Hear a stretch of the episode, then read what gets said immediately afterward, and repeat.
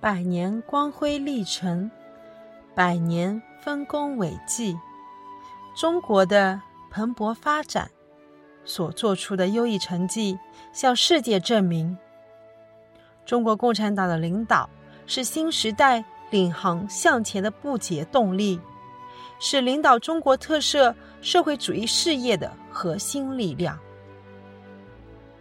建党精神永放光芒，接续奋斗永无止境。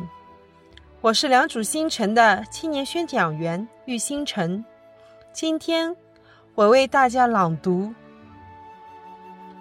可爱的中国》，作者方志敏。朋友，中国是生育我们的母亲，你们觉得这位母亲可爱吗？我想，你们是和我一样的见解，都觉得这位母亲是蛮可爱、蛮可爱的。以言气候，中国处于温带，不十分热，也不十分冷，好像我们母亲的体温不高不低，最适应于孩儿们的依偎。以言国土，中国土地广大。纵横万数千里，好像我们的母亲是一个身体魁大、胸宽背阔的妇人。中国土地的生产力是无限的，地底蕴藏着未开发的宝藏也是无限的，又岂不象征着我们的母亲保有着无穷的乳汁、无穷的力量，以养育她四四方方的孩儿？我想，世界上再没有比他养的更多的孩子的母亲了吧？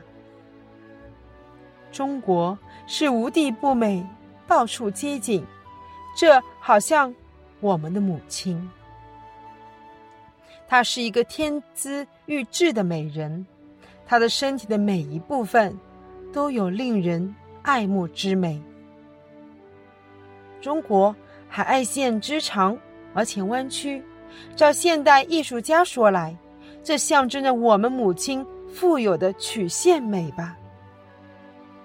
中国民族在很早以前就造起了一座万里长城和开凿了几千里的运河，这就证明中国民族伟大无比的创造力。中国在战斗之中一旦得到了自由与解放。这种创造力将会无限的发挥出来。到那时，中国的面貌将会被我们改造一新。到那时，到处都是活跃跃的创造，到处都是日新月异的进步。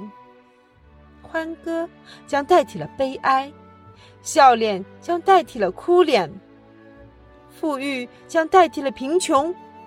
康健将代替了疾苦，智慧将代替了愚昧，有爱将代替了仇杀，生之快乐将代替了死之悲哀，美美的花园将代替了凄凉的荒地。